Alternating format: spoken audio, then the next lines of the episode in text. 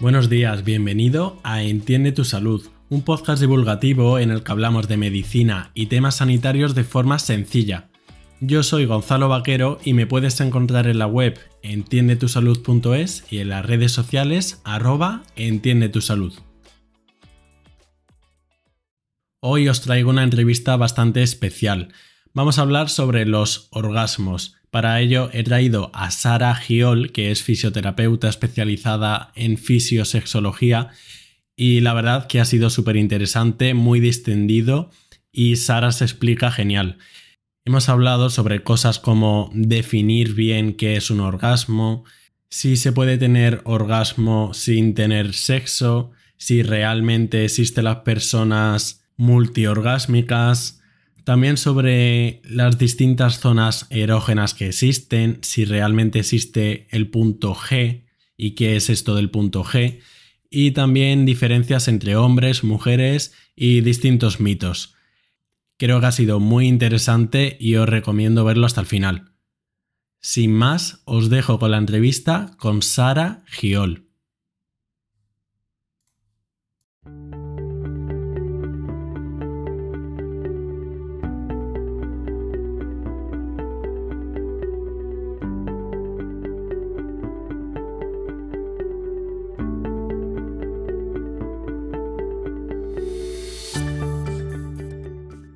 Buenos días, Sara. Muchísimas gracias por venir aquí. Hola, buenos días. Muchas gracias a ti por invitarme.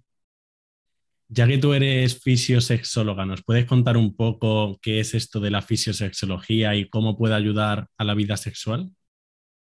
Sí, la fisiosexología es una rama de la fisioterapia que se encarga de trabajar toda la parte que tiene que ver con la sexualidad.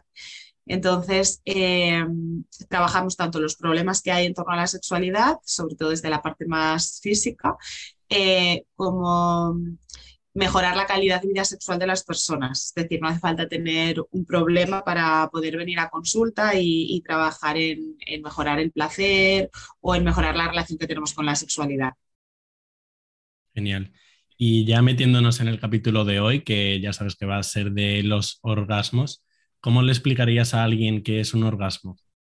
Vale. Bueno, es complicado describir cómo, cómo es el orgasmo, qué es exactamente, porque sí que cualquier persona, incluso que lo haya experimentado, puede, eh, puede describirlo de diferentes formas. En principio, el orgasmo sería la, una sensación de placer intenso eh, que se produce acompañado de una serie de respuestas que se dan en el cuerpo, en concreto pues de contracciones a nivel del suelo pélvico, eh, una serie de secreciones hormonales que favorecen también esa sensación eh, agradable. Entonces, en sí, una descripción que convenza a todo el mundo no existe, pero más o menos esto sería una aproximación. Genial. ¿Y el orgasmo se puede tener sin tener sexo? Quiero decir, ¿es algo como más mental, genital, de los dos? Claro, depende a qué llamemos sexo, porque ahora que, que, has, o sea, que has matizado con esto, eh, claro, ¿se puede tener un orgasmo sin estimulación genital? Sí se puede, de hecho, cuando se estuvo estudiando, en algunos momentos ha ido estudiando si existe el punto G, si no, por el squirt, la eyaculación y todo esto de la mujer, eh, había personas que podían tener orgasmos solamente con la imaginación y de hecho se les hacía un escáner cerebral para ver qué zonas del cerebro se activaban. Independientemente de que no haya una estimulación genital, sí que hay una respuesta genital. Que incluso personas que a lo mejor tienen alguna lesión medular por por encima de, T10, eh, no van a tener sensibilidad en la zona, pero sí que puede haber una respuesta a nivel genital y sí que pueden experimentar placer y, que haya una respuesta sexual normal, digamos. Pero luego también sí que sin nada de sexo, es decir, sin estimulación visual o imaginaria o, física, eh, sí que se conoce, sobre todo de lo que se habla un poco más es del coregas, es decir, de tener orgasmos haciendo deporte, más específicamente de entrenarla, entrenando la zona abdominal. Porque como, claro, la musculatura abdominal de suelo pélvico y glúteos forman parte del mismo grupo muscular que es musculatura estabilizadora, pélvica, eh, pues puede haber un punto de, estimulación al activar toda esta musculatura que favorezca que aparezca un orgasmo. No todo el mundo lo tiene, pero claro, si te gusta hacer ese tipo de ejercicio y además lo estás entrenando, pues por el aumento de flujo sanguíneo en la zona y demás, sí que se puede producir un orgasmo. Interesante. Lo del punto G y tal, lo quería ver más tarde, pero ahora que lo has sacado, entonces el punto G existe porque he escuchado gente que dice que es un mito, otros que dicen que es verdad, existe. Hay mucha controversia con el tema, o sea que es normal que escuches un montón de cosas, porque en principio es una zona, claro, primero entró la controversia porque no era un punto, entonces empezó a describir como una zona, eh, luego aparte se habla del punto G de la mujer, del punto G del hombre, en principio el punto G eh, que viene de, ¿cómo se llama? Ernest Grafenberg o Grafen, ahora no me acuerdo muy bien del apellido, que era un ginecólogo. Entonces lo describió en la mujer. Lo que pasa es que luego se dice, no, el punto G del hombre está en la próstata. Bueno, ¿Por qué? Porque se, cuando se empezó a especular sobre lo que era el punto G eh, y se empezó a describir ya como una zona y no como un punto en concreto, se describía que podía existir una especie de próstata femenina. Desde ahí que el hombre pues también quisiera su punto G y que fuera la próstata. Eh, pero bueno, eso, hay mucha controversia, hay estudios, pero que no son de mucha calidad y con demasiada muestra de población y así que dicen que sí, estudios que dicen que no. Entonces, bueno, pues hay que esperar que siga avanzando la investigación y ver, porque claro, también hay estudios que se hacen en, cadáver, en cadáver las zonas esponjosas pues no se van a ver también, en personas vivas, claro, depende del momento en el que estés, la ecografía, eh, bueno, pues es más, es más difícil determinar si existe o no. Pero eh, a mí no me ha quedado muy claro, entonces podemos decir que existe una, una zona G o una zona P, que creo que se llama de los hombres, o no, o no sabemos. También, también vale la eh, respuesta de no sé. Sí, en el hombre sí que es la próstata directamente.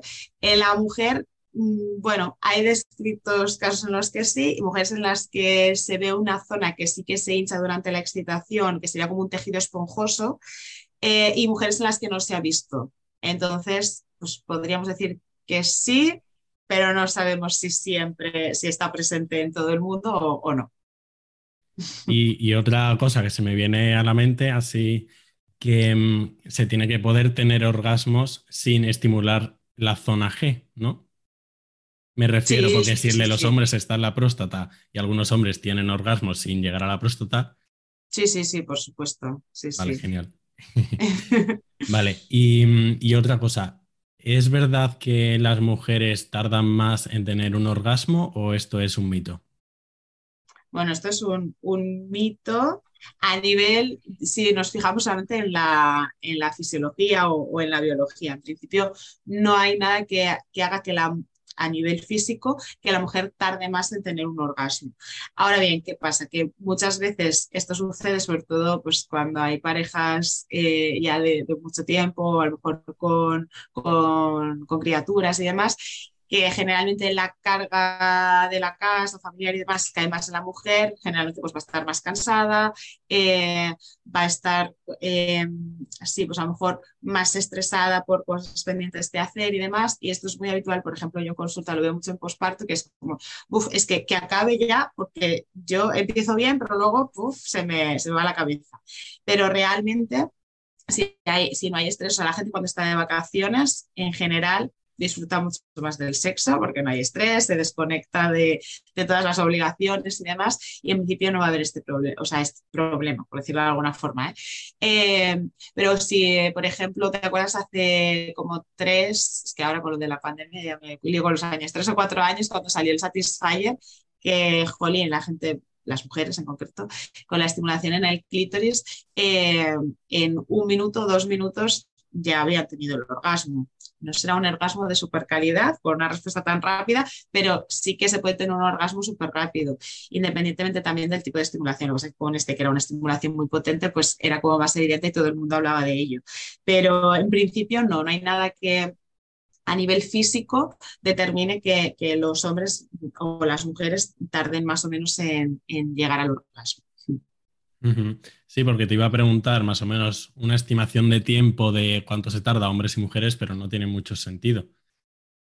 Claro, es que ahí eh, es eso, depende mucho de, los tiempos que se tome la, persona. Si es verdad que un orgasmo muy rápido mm, seguramente no aporte todos los beneficios ni la sensación tan agradable que puedes tener con un orgasmo. Bueno, ah, no, me has preguntado el tiempo de orgasmo, quizás. Estaba pasando el tiempo en llegar al orgasmo. No, me refería al tiempo de llegar.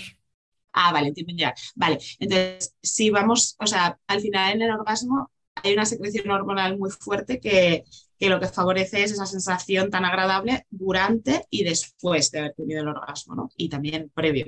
Em, entonces, cuanto más tiempo estemos antes de llegar al orgasmo, siempre que estemos centrados en la, en la situación y disfrutando del momento, pues en principio más sensación de placer vamos a tener. Pero un orgasmo tan rápido, en general, no, le da tiempo al cuerpo casi a reaccionar y justo después del orgasmo, pues a lo mejor ya pues levantarte, duchar o, hacer cualquier otra cosa que tampoco vas a tener una sensación de qué bien, ¿no? De que, descanso ahora o, así.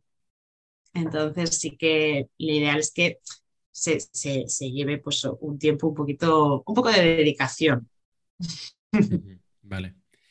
Em, y es cierto también que las mujeres existen dos tipos de orgasmo, me refiero porque he escuchado y leído por ahí el vaginal, el de clítoris. ¿Qué nos puedes decir de esto? A ver, orgasmos hay un tipo de orgasmo. O sea, eh, el orgasmo es una respuesta fisiológica a nivel del sistema nervioso vegetativo, no voy a meter ahora muy técnica en esto, ¿no? Hay una, hay una activación, bueno, una bajada del sistema de, de actividad, que sería el sistema simpático, y una subida del parasimpático, que lo que hacen es que durante la excitación, pues vaya favoreciendo todo el proceso que se produce a nivel, a nivel genital. Y en el momento del orgasmo lo que pasa es que hay una activación brusca del sistema simpático, por eso se dan esas contracciones y muchas veces pues hay justo antes del orgasmo o durante el orgasmo movimientos más rápidos, eh, presiones, eh, o sea, tensión muscular, ¿no? De piernas, glúteos, abdomen, eh, apneas, quedarnos sin aire, porque favorecen esa activación del sistema simpático. Y entonces ahí es cuando ya después sea toda la respuesta y después ya viene el, descanso, por así decirlo. Entonces, que se pueda llegar a este punto por diferentes vías no implica que haya el tipo de orgasmo A, el tipo de orgasmo B, ¿no? Porque se puede llegar pues, por estimulación del clítoris, por estimulación de la vagina, por estimulación anal, eh, de los pezones, en el hombre, pues igual, pues a lo mejor por estimulación de también anal o de la próstata o por masturbación, por tocar más la zona del, del glande, o sea, hay muchas formas por las que llegar al orgasmo, pero no podemos decir, pues este es un tipo de orgasmo y este es otro. Y hay gente que disfruta más un tipo de estimulación que otra. Entonces, muchas veces esto que empezó con, con Freud, de la niña, el, eh, el, orgasmo inmaduro y el orgasmo maduro, ¿no? que el maduro era en el que tenía que haber penetración y, el orgasmo vaginal. Entonces, esto muchas veces genera conflicto, sobre todo en las mujeres, en los hombres no tanto, mira, pero, pero sobre todo en las mujeres, por, ay, pues no puedo llegar al orgasmo de esta forma, pues ya, soy, ya tengo anorgasmos. No, a ver, pues, ¿Tienes orgasmos? Sí, vale, pues vamos a ver. Y si tienes, eh, o sea, si, si tienes eh, curiosidad o quieres llegar al orgasmo de diferentes formas, bueno, pues podemos trabajar cómo esa, ese tipo de estimulación te puede resultar más excitante, ¿no? Pero, pero digamos que no hay un orgasmo A, un orgasmo B y un orgasmo C. Entonces simplemente son distintas zonas erógenas. Exacto, sí, sí. Eh, se me acaba de ocurrir una duda, a lo mejor esto se sale un poco del tema, pero bueno, yo te lo voy a preguntar. las personas que tienen a lo mejor problemas medulares y no pueden caminar o algo, es verdad que otras zonas, como por ejemplo, yo he escuchado típico las orejas, se vuelven zonas muy erógenas. ¿Esto es verdad? Claro, esto es como con, con, cualquier tipo de lesión, igual que, o sea, cuando tú pierdes eh, algún tipo de funcionalidad, normalmente se potencian otras, ¿no? Es como las personas ciegas que desarrollan mucho más, mucho más el oído o, el tacto o así. Eh, pero cuando hay según qué tipo de lesión medular, sí que se potencian más las sensaciones en otras zonas del cuerpo. Y bueno, y aunque no, se puede trabajar para potenciarlas. Y una persona que también que no esté lesionada también puede trabajar por potenciar algunas zonas del cuerpo.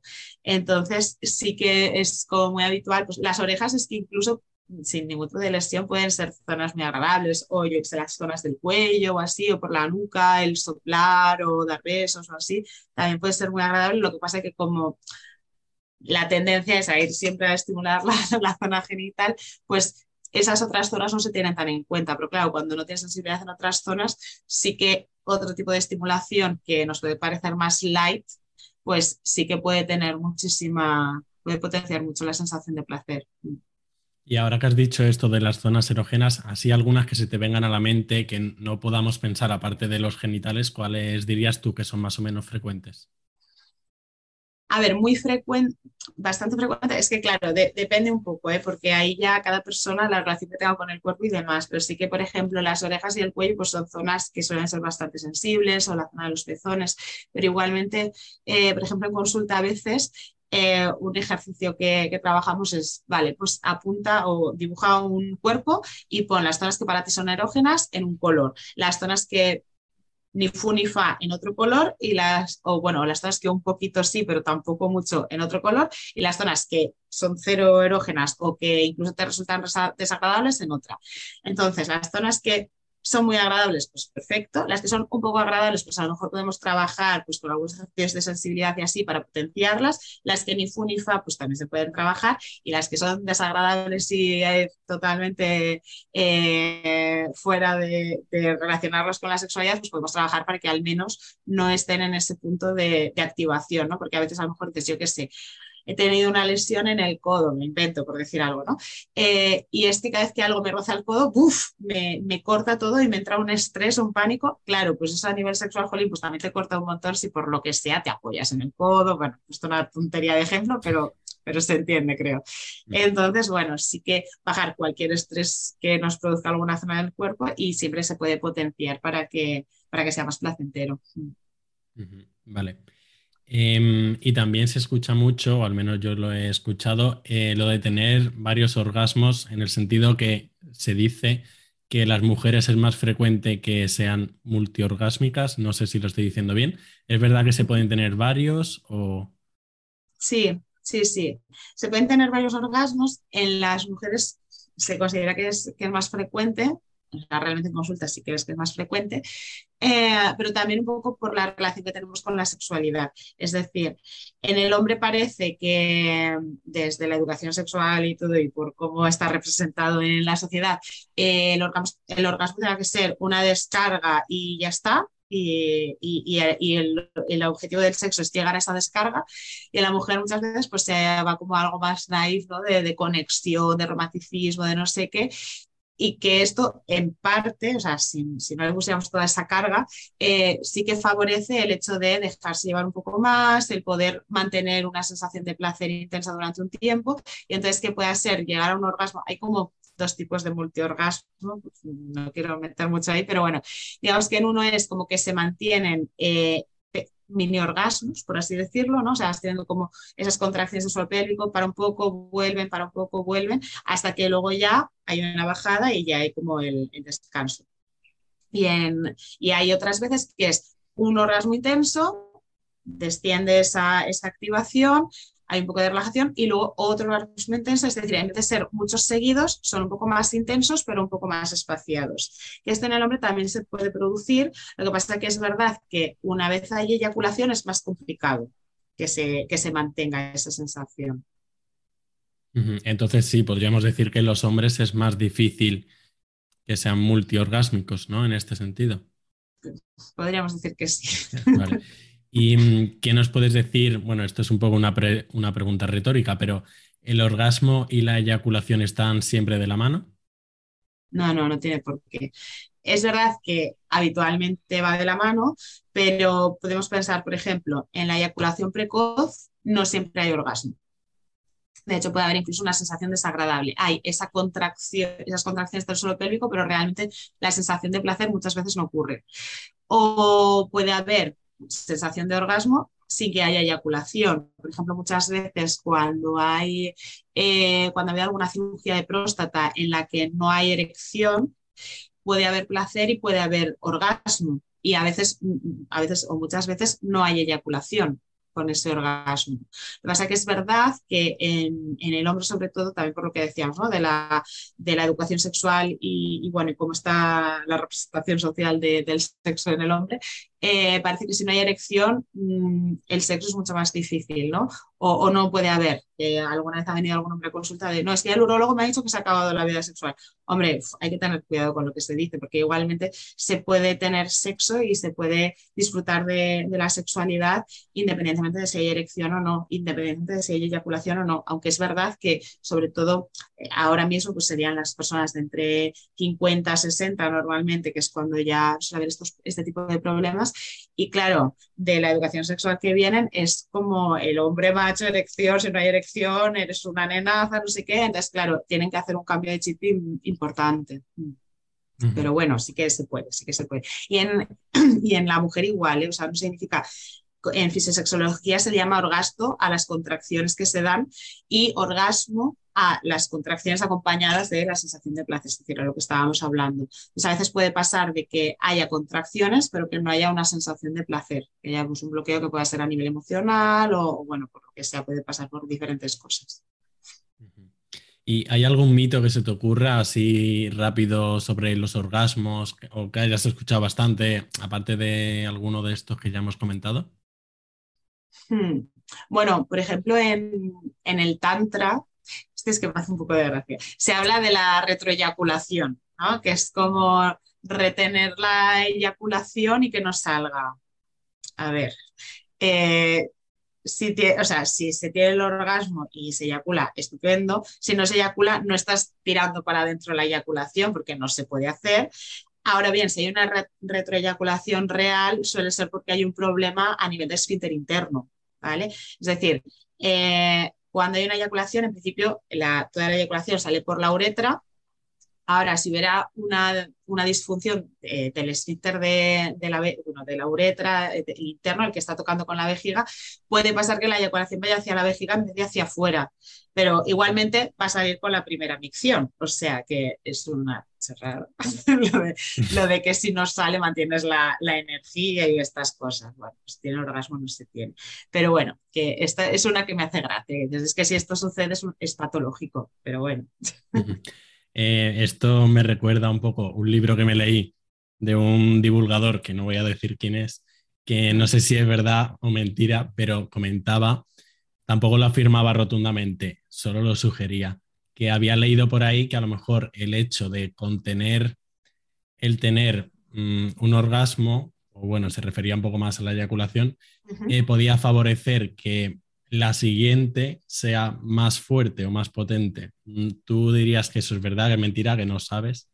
Mm, a ver, la siguiente, entiendo, en la misma, o sea, se mantienen relaciones en ese mismo tiempo, ¿no? En, mismo, en una misma situación sexual. Sí, claro, o sea, si tú vas eh, alcanzando, un punto de placer importante, ¿no? O sea, y vas disfrutando y demás, y vas aguantando, vas intentando mantenerte en ese nivel, claro, en el momento que llegas, lo que te decía antes, cuanto más tardas en acabar llegando al, al orgasmo, en principio más sensación de placer va a haber, sí, sí, eso sí. Vale. Eh, no te quiero pillar mucho por banda, pero esto que has dicho, o sea, que ya lo has comentado un par de veces, que es verdad que se puede sentir más placer, esto, la base biológica, ¿la podrías explicar un poco? A lo mejor porque se acumulan eh, distintas sustancias. Sí, bueno, porque estás durante más tiempo segregando hormonas. O sea, durante la excitación se va segregando sobre todo dopamina, que es la hormona del placer y de la motivación. Pues cuando hacemos algo que nos gusta, normalmente en el sexo, por ejemplo. Eh, entonces, claro, cuanta más dopamina estés segregando, más tiempo estés segregando, también en el momento de activación más, mm, o sea, más brusca va a ser esa sensación de placer. Y además la dopamina es precursora de la serotonina, que es la hormona del bienestar, y en el momento de calma después del sexo es cuando se segrega. Entonces, si hemos segregado mucha dopamina, después es mucho más fácil segregar la serotonina y que nos dé esa sensación de, bienestar, de, como de tranquilidad y así. Entonces, sí, sí, esa la base sería sobre todo hormonal.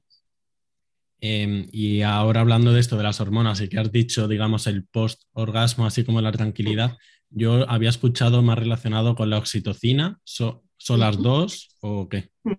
Sí, claro, en el momento del orgasmo justo sí que se, bueno, he hablado solo de la, dopamina, pero entran más, entra la oxitocina, entran también las endorfinas. Entonces la oxitocina es sobre todo en el momento del orgasmo, pero después ya baja bastante la producción. Pero sí que, claro, la oxitocina, que es la que llaman la hormona del amor o del vínculo, que es la que hace que, pues, si estás con una persona, ese vínculo, pues, en principio se, se, refuerce y también, bueno, cuando una persona lo hace, lo hace sola, también se produce la, la, oxitocina, esa sensación de que te ves como más guapo después del sexo, estás igual, pero un poco más sonrojado quizás, ¿no? Pero la oxitocina hace que, que veas tanto a ti mismo como a la otra persona como, como con mejores ojos, digamos. Entonces, sí, sí, entran, entran varias hormonas, pero sí que, digamos, la, la sensación de bienestar viene más dada por la, por la serotonina. Vale. Eh, esto no sé si es un mito, pero tengo aquí apuntado, que es, se parece a preguntas anteriores, pero no es lo mismo, porque es, ¿pueden las mujeres alcanzar el orgasmo solo con la penetración? O sea, hay algunas mujeres que pueden solo con la penetración. Sí, aunque también es verdad que hay que recalcarlo que, claro, la parte interna del clítoris está rodeando el primer tercio de vagina. Entonces, aunque no haya estimulación externa del clítoris o de otras zonas del cuerpo, eh, igualmente, aunque estemos hablando de la penetración, hay una estimulación indirecta del, clítoris. Entonces, bueno, sí que se puede llegar al, orgasmo con, solo con penetración. Entiendo. Eh, y en cuanto a la edad, o sea, cuando una persona se va haciendo más mayor, pierde, digamos, la intensidad del placer, ¿se mantiene, sube o cómo evoluciona esto? Hay la tendencia a, a que disminuya. Ahora no significa que tenga que disminuir y que nos quedemos contentas con esto, sino que, o contentos, sino que se puede trabajar para que mejore. Al final el placer no deja de ser una interpretación que hace el cerebro de las cosas que están pasando en el cuerpo. Entonces, las cosas que están pasando o que podrían estar pasando, esto de podrían estar pasando, que es así un poco abstracto, es porque a veces podemos notar cosas en el cuerpo, una sensación real sin necesidad de que haya un estímulo que las esté produciendo, ¿no? Un ejemplo muy práctico es cuando hablamos de, los niños o de las niñas que a lo mejor tienen piojos y estamos hablando hay que desparasitar la, eh, la cabeza, no sé qué, no sé cuánto, y te empieza a picar la cabeza. No tienes ni un piojo ni nada, pero la sensación es real, ¿vale? A eso me refiero. Y luego, depende del nivel de estrés, pues vamos a tener más sensación de dolor o más sensación de placer. Si hay mucho estrés, es más difícil sentir placer. Si estamos, cuanto más relajación sintamos, pues más fácil va a ser sentir placer. Entonces, ¿qué pasa con la edad? Pues que podemos perder tono muscular, si perdemos tono muscular, es verdad que en el caso de, de, de, de, la vagina, pues puede quedar un poquito más abierta y que no haya tanta fricción. O, o en el caso del pene, pues que no se mantenga tan, tanto la erección. Entonces, claro, los tipos de estimulación, pues el que hasta ahora nos ha servido, pues puede ser que ahora nos lo sintamos un poco más flojito. Eh, puede ser que a lo mejor pues por patologías que, pueden venir con la edad, como puede ser la hipertensión o la diabetes o así, haga que también la función gine, eh, bueno, ginecológica o, andrológica vaya, eh, no funcione tan bien como antes porque no llega tanto flujo sanguíneo a la zona. puede ser que por algún tipo de medicación esto también favorezca que disminuya la sensación de placer, pero igualmente todo esto se puede trabajar para, para mejorar esas, esas, sensaciones y potenciar el, el placer. Uh -huh.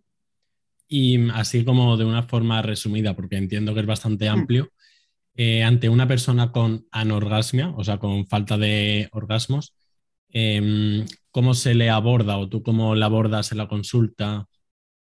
Hmm. Claro, hay que ver también un poco de dónde viene, porque a veces es una anorgasmia que viene a partir de un evento, pues imagínate, pues una persona que viene a consulta que a lo mejor ha pasado un proceso oncológico y desde el tratamiento ya no tiene orgasmos. Claro, aquí pues tenemos que ver la medicación con la que está, eh, la relación que tiene ahora, sobre todo las que vienen a consulta son por cáncer o de pecho o ginecológico. Entonces, eh, ver los tratamientos que ha hecho y demás, la relación que tiene ahora con el cuerpo, entonces hay que trabajar mucho desde esa parte. O, bueno, cosas que pues, no sean tan traumáticas para el cuerpo, también puede pasar pues que a partir de, yo que sé, un viaje o un momento de muchísimo estrés, de repente deja de, tener orgasmos. Aquí a lo mejor tenemos que trabajar más desde la parte emocional, más desde psicología, porque a lo mejor le vienen bloqueos de, que está con un colapso de estrés, ¿no? Eh, cuando es una anorgasmia que viene desde de siempre, tenemos que comprobar pues, que a nivel eh, físico esté todo bien, porque claro, el orgasmo la parte física depende también de, de, una serie de reflejos que se dan a nivel de suelo pélvico. Es decir, por ejemplo, cuando damos toques en el, en el clítoris, es el primer reflejo que es el bulbo cavernoso, lo que hacemos es que dar un toque al clítoris y ver si hay una pequeña contracción del, suelo pélvico. ¿no? Entonces tenemos que ver que los reflejos estén bien para que no venga de algo eh, neurológico. Eh, tenemos que ver un poco pues, el recorrido sexual y también muchas veces lo vamos a trabajar también desde, desde la psicología. Pero eso depende un poquito de la causa, pues una manera u otra. Y si la persona, bueno, suponiendo que la mayoría de veces no es algo biológico, entiendo yo, em, me gustaría saber así un poco el pronóstico que tienes, si se trabaja bien con la persona, si la persona se esfuerza, mm, la gente acaba contenta, acaba consiguiendo resultados. Mm. Sí, sí, sí, en general sí. O sea, yo rara vez he tenido alguna paciente que haya venido, bueno, rara vez, no he tenido ninguna, perdón, que haya venido y por una anorgasmia, por algo neurológico y que no haya podido conseguir el orgasmo. Entonces, eh, muchas veces si veo que desde la parte física no, es suficiente o veo que hay un bloqueo, que cuando empezamos a trabajar más la parte sensorial o así, eh, no hace los ejercicios o, empieza a desconectar de, lo que estamos hablando o así, sí que lo trabajo, o sea, siempre derivo a, la psicología entonces vamos trabajando de la mano, tanto la parte física como la parte emocional. Y sí, sí, el resultado es bueno. Creo que eso es bastante importante. Mm. Y bueno, ya para acabar, ¿tienes algún sitio donde podamos encontrarte, donde trabajas tú o si te podemos leer por algún sitio? Vale, sí que tengo Instagram, que es sara.giol o saragiol fisiosexología, eh, que bueno, soy, soy poco activa, pero alguna cosa voy publicando. Y luego trabajo en Barcelona en Spyale, que es un centro que está dedicado a la, salud de la mujer. trabajamos sobre todo fisios de suelo pélvico, también hay parte de nutrición y bueno, estamos ahí por la salud.